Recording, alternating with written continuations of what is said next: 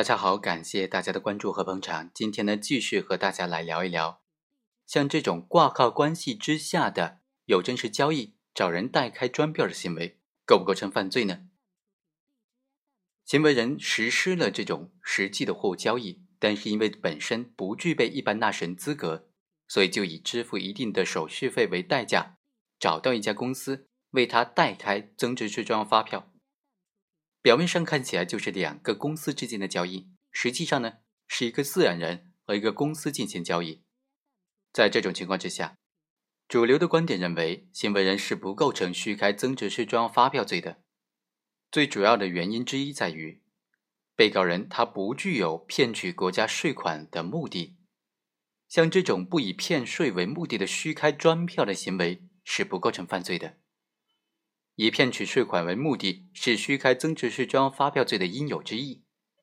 这就关系到一个基本的问题了：虚开增值税专用发票罪，它究竟是目的犯还是行为犯呢？理论界通说认为，本罪侵犯的是复杂的课题：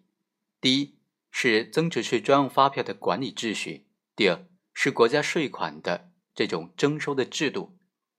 所以，有的观点就认为，即使没有骗取国家税款的目的，没有造成国家税款的实际损失，实际上也是侵害到了增值税专用发票的管理秩序的，所以也成立犯罪。但是呢，更多的观点认为，虚开增值税专用发票罪，包括刑法第二百零五条第一款规定的虚开用于骗取出口退税、抵扣税款发票罪在内，都是说要求行为人主观上具有骗取国家税款的主观目的的。如果不具备这个目的呢？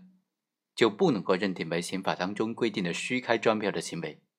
不能够以虚开增值税专用发票罪追究刑事责任。一九九五年，全国人大常委会出台了关于惩治虚开、伪造和非法出售增值税专用发票犯罪的决定，首次将虚开增值税专用发票的行为规定为犯罪，并且设置了最高可判处死刑的严厉的法定刑。在当时特定的时代环境之下，虚开增值税专用发票的行为都是以骗取国家税款为目的的，而以虚开业绩等等不以骗取国家税款为目的的对开、还开增值税专用发票的行为呢，当时还没有出现呢。所以啊，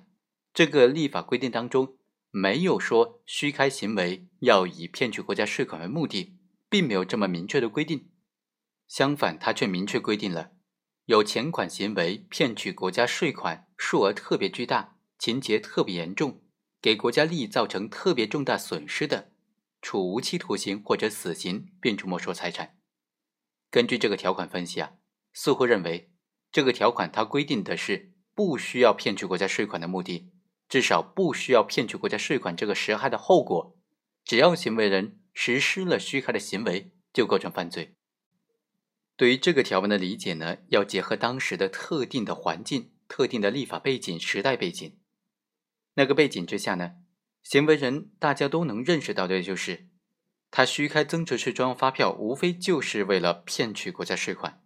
当时没有其他的目的。但是后来的最高院出台的很多的案例啊，甚至包括审判参考的案例，对于是否应当以骗取国家税款为目的呢，都做出了一些。非常明确的指导性意见，而且呢，这些案例都普遍认为，骗取国家税款是虚开增值税专用发票的主观目的。所以，我们认为，虚开增值税专用发票当中的虚开和日常生活当中的虚开是不同的，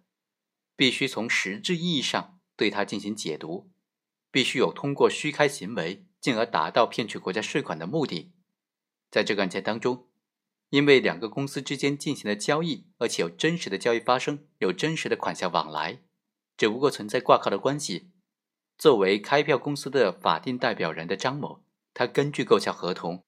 如实的开具增值税专用发票，主观上并不具有骗取国家税款的主观故意，